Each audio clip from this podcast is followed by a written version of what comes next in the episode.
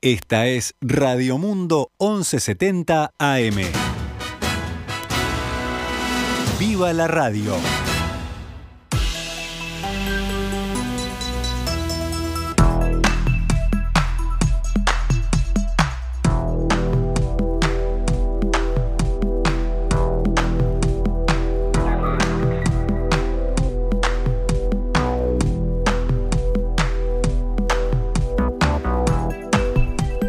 12 horas 9 minutos damos comienzo a una nueva edición de Noticias al Mediodía en este jueves que es 2 de diciembre del año 2021 cuando actualizamos la información para todos ustedes.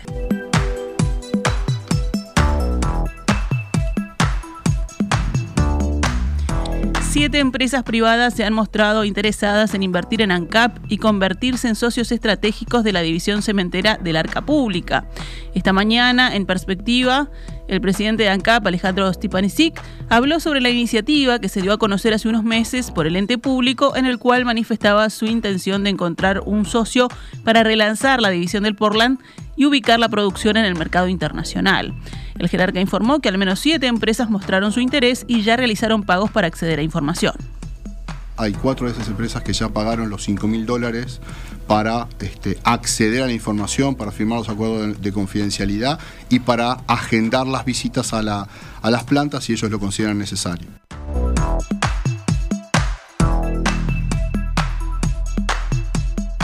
Que explicó que los interesados acceden a un data room que lanzó ANCAP hace menos de un mes donde tienen información disponible acerca del negocio.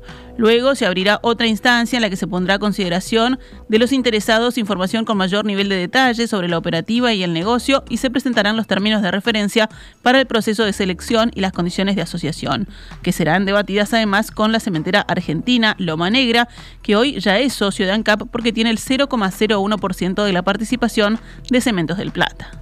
Ese data room técnico termina este, eh, a mediados de febrero o fines de febrero cuando tengamos cerrado con Loma Negra la interpretación de una cláusula de cierta preferencia que tiene Loma Negra, cláusula que se firmó hace 20 años atrás. Ah, ¿se complicó el proceso? No, no, no, no, no, no, no eh, estaba previsto y está todo el mundo conocido. Justamente para evitar que se complique el proceso, estamos acordando con Loma Negra una interpretación que es la que se va a poner a consideración de todos para que no haya dudas y no haya ambigüedades y no haya reclamos posteriores. El presidente de ANCAP detalló cómo se avanzará luego de que se cierre el proceso de preferencia que realiza la cementera argentina. Y enseguida después de eso vamos a hacer, vamos a, solicitar al Poder Ejecutivo, al amparo del TOCAF, un procedimiento especial de diálogo competitivo para ir construyendo las bases los términos de referencia con los posibles interesados y llegar a un momento en que lo que se construya se licite para poder adjudicar en el segundo semestre del año que viene. De esta manera, según Stepanisic, el llamado a licitación será en el segundo trimestre del próximo año, la adjudicación en el segundo semestre del 2022 y finalmente la asociación quedará activa y funcionando a partir del primer semestre de 2023. El directorio de ANCAP le reclamará a Raúl Sendic que devuelva 169.956 pesos y 3.979 dólares que gastó con la tarjeta corporativa de la empresa pública en compras personales mientras fue presidente y vicepresidente del ente, según informó Búsqueda y confirmó el diario El Observador. Por estos gastos, en lugares como Adidas, Divino, Duty Free Shop y Gold Joyas, el ex vicepresidente de la República había sido condenado por la justicia por el delito de peculado, o sea, apropiación indebida. Un informe del Departamento de Servicios Jurídicos, que fue elaborado a solicitud del directorio y al que accedió el semanario Búsqueda, señala que los desembolsos ajenos al trabajo son plausibles de ser devueltos, ya que debe tenerse en cuenta la naturaleza de las compras, su frecuencia, montos y fechas. Desde el directorio de ANCAP explicaron al observador que esta acción constituía un proceso formal administrativo inevitable.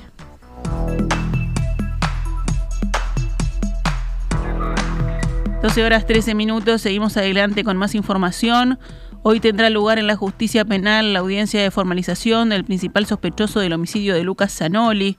El cuerpo de este joven de 18 años fue encontrado el martes en el baúl de su auto detrás del portón de la vivienda del sospechoso en el barrio Jardines del Hipódromo. Zanoli había sido visto por última vez cuando salió de su casa en Colón a mostrarle el auto que tenía en venta a un interesado que lo contactó por Facebook.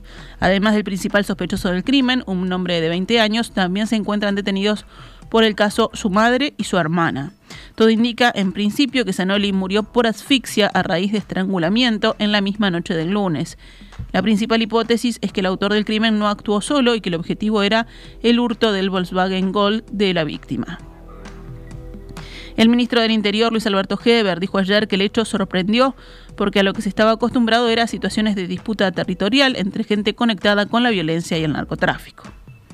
Esto de matar a un muchacho que, simplemente quería vender su auto no, está dentro de, lo que esperábamos y, y realmente nos, nos asombra, nos sorprende y nos conmueve la noticia, ¿no? Familiares y amigos de Lucas Zanoli se concentraron ayer frente al Palacio Legislativo bajo la consigna Justicia por Lucas. Los manifestantes cortaron el tránsito por varios momentos e hicieron sonar motores de vehículos en recuerdo del joven asesinado que era aficionado al automovilismo.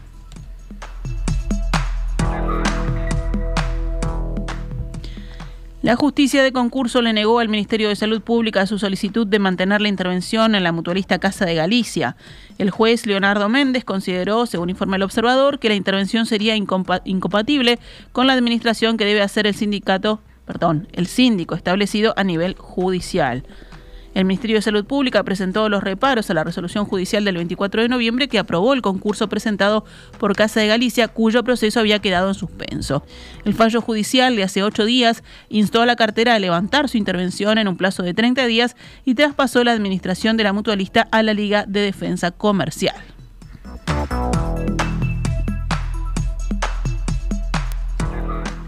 En octubre continuó la recuperación del mercado laboral, según los datos difundidos ayer por el Instituto Nacional de Estadística. El desempleo se situó en el décimo mes del año en el 8% de la población económicamente activa, 2,5 puntos porcentuales menos que en febrero de 2020, previo a la pandemia.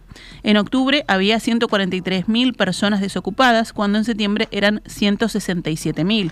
Por su parte, la tasa de empleo, que refleja la creación de puestos de trabajo por parte de las empresas, alcanzó el 56,8% de la población económicamente activa, lo que significa el mejor número desde que comenzó la pandemia, un punto porcentual por encima del de septiembre de este año y también por encima del mismo periodo, pero del año 2019, según destacan en la página web de Presidencia.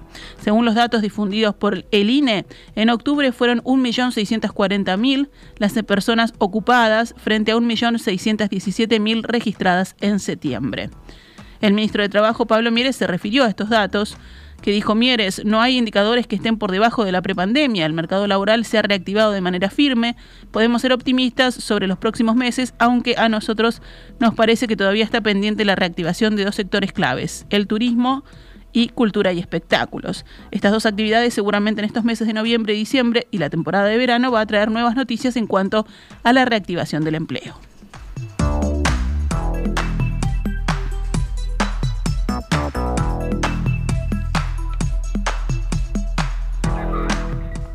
La Cámara de Diputados aprobó por 74 votos en 74 presentes la convocatoria del directorio del Instituto Nacional de Inclusión Social Adolescente, el INISA, y del ministro de Desarrollo Social, Martín Lema, en régimen de comisión general para el 20 de diciembre. La diputada Betina Díaz, del Frente Amplio, al justificar el llamado a sala, afirmó, estamos en una situación límite donde la institución se encuentra con un avasallamiento total de su institucionalidad y varios sectores en conflicto. El ministro y los directores del INISA deberán brindar explicaciones sobre el funcionamiento de este instituto, asuntos presupuestales, situación locativa y conflicto con los adolescentes. El diputado nacionalista Álvaro Viviano manifestó que la situación planteada en el INISA requiere transparentarla y nada mejor que una instancia de este tipo.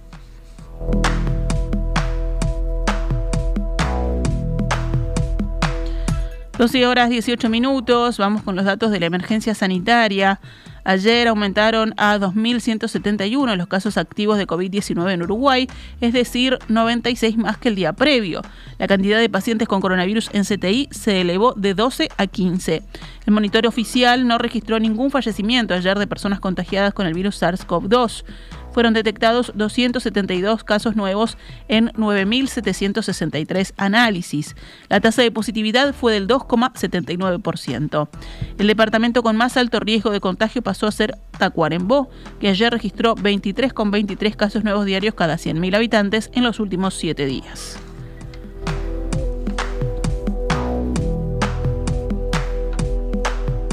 El ministro de Defensa Nacional, Javier García, aseguró que el despliegue de las Fuerzas Armadas en la frontera se mantendrá por lo menos hasta Semana de Turismo.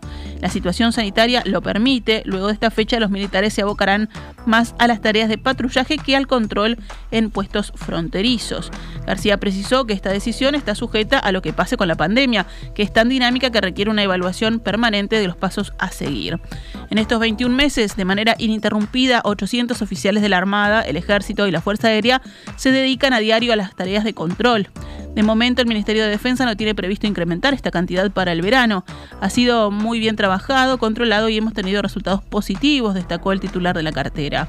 La intención de defensa es que una vez que haya pasado la pandemia, estos oficiales puedan dedicarse a las tareas de seguridad y control de las fronteras. A tres días de declarada la emergencia sanitaria, se estrenó la misión de patrullaje en frontera aprobada por ley en el pasado periodo legislativo y reglamentada por esta administración.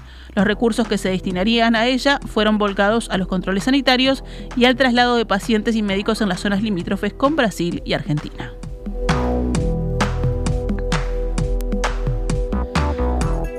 Vamos con más titulares del panorama nacional. El ministro de Trabajo y Seguridad Social, Pablo Mieres, anunció que el gobierno entregará canastas de fin de año a jubilados y pensionistas con remuneraciones inferiores a 3,10 bases de prestaciones y contribuciones, BPC, lo que equivale a unos 15.100 pesos.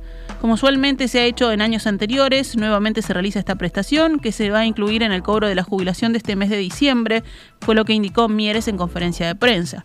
El valor de cada canasta será de 2.520 pesos y para retirarla no se tendrá que hacer ningún trámite ya que se liquidará de forma automática a través del pago mensual del Banco de Previsión Social.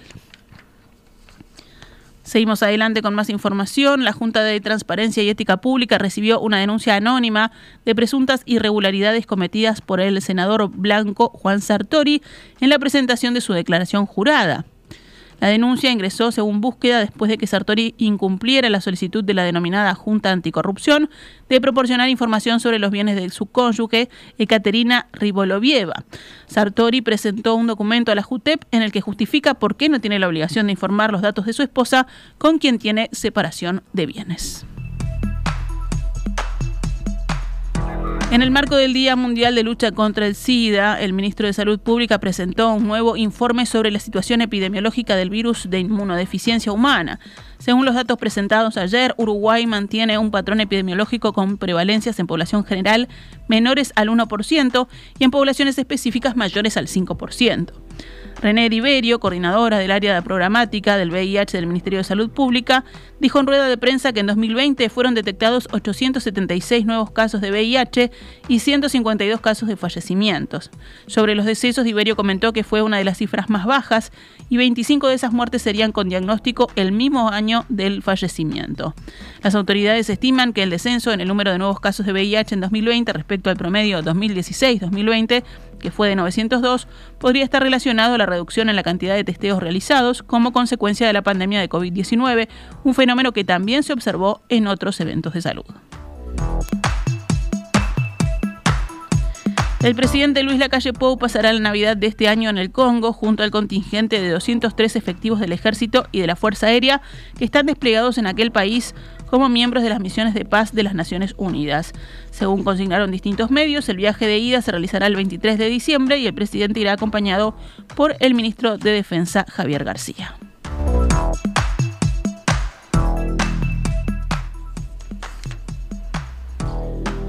Cerramos el panorama nacional con otras noticias. Esta mañana la Junta Nacional de Drogas llevó a cabo el acto del inicio del foro académico Gestión de Riesgos y Reducción de Daños, un desafío de las políticas públicas. La mesa de apertura estuvo a cargo del prosecretario de Presidencia, Rodrigo Ferrés, la subsecretaria de Relaciones Exteriores, Carolina H., el presidente de ACE, Leonardo Cipriani, y el secretario general de la Junta Nacional de Drogas, Daniel Radillo. Luego del, del evento, en rueda de prensa, Radillo insistió en la importancia de pensar las drogas más allá de la sustancia y comenzar pensar la adicción como un problema de noción del vínculo que tiene el sujeto, ya que para que haya una adicción no necesariamente existe una sustancia. Consultado por cómo se abordará el tema de las drogas, Radio no descartó que se puedan legalizar más sustancias y aseguró que el cannabis es un buen terreno para continuar avanzando. Eh, un mundo sin drogas no existió y no va a existir. Este, las drogas están allí y es uno de los riesgos con los que tenemos que convivir.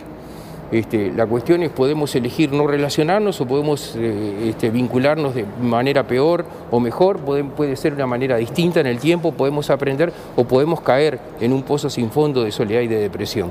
Tenemos que saber que ese es un riesgo de la sociedad, tenemos que saber que hay consumo y que si hay consumo va a haber demanda y que si hay demanda va a haber oferta y que lo único que logramos dificultando el acceso es este, generar mejores precios para los narcotraficantes, mejor negocio para los narcotraficantes y por lo tanto este, ellos no van a escatimar esfuerzos ni sacrificios humanos en conseguir su objetivo.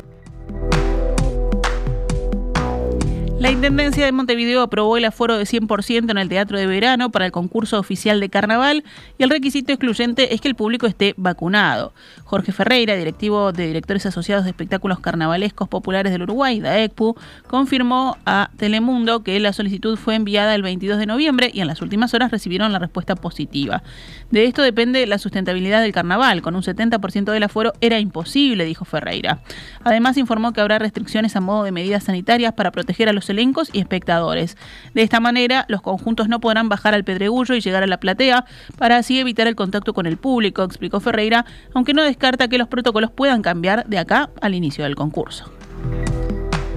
Actualizamos a cuánto cotiza el dólar a esta hora en pizarra del Banco República. 43 pesos con 05 para la compra y 45 con 25 para la venta.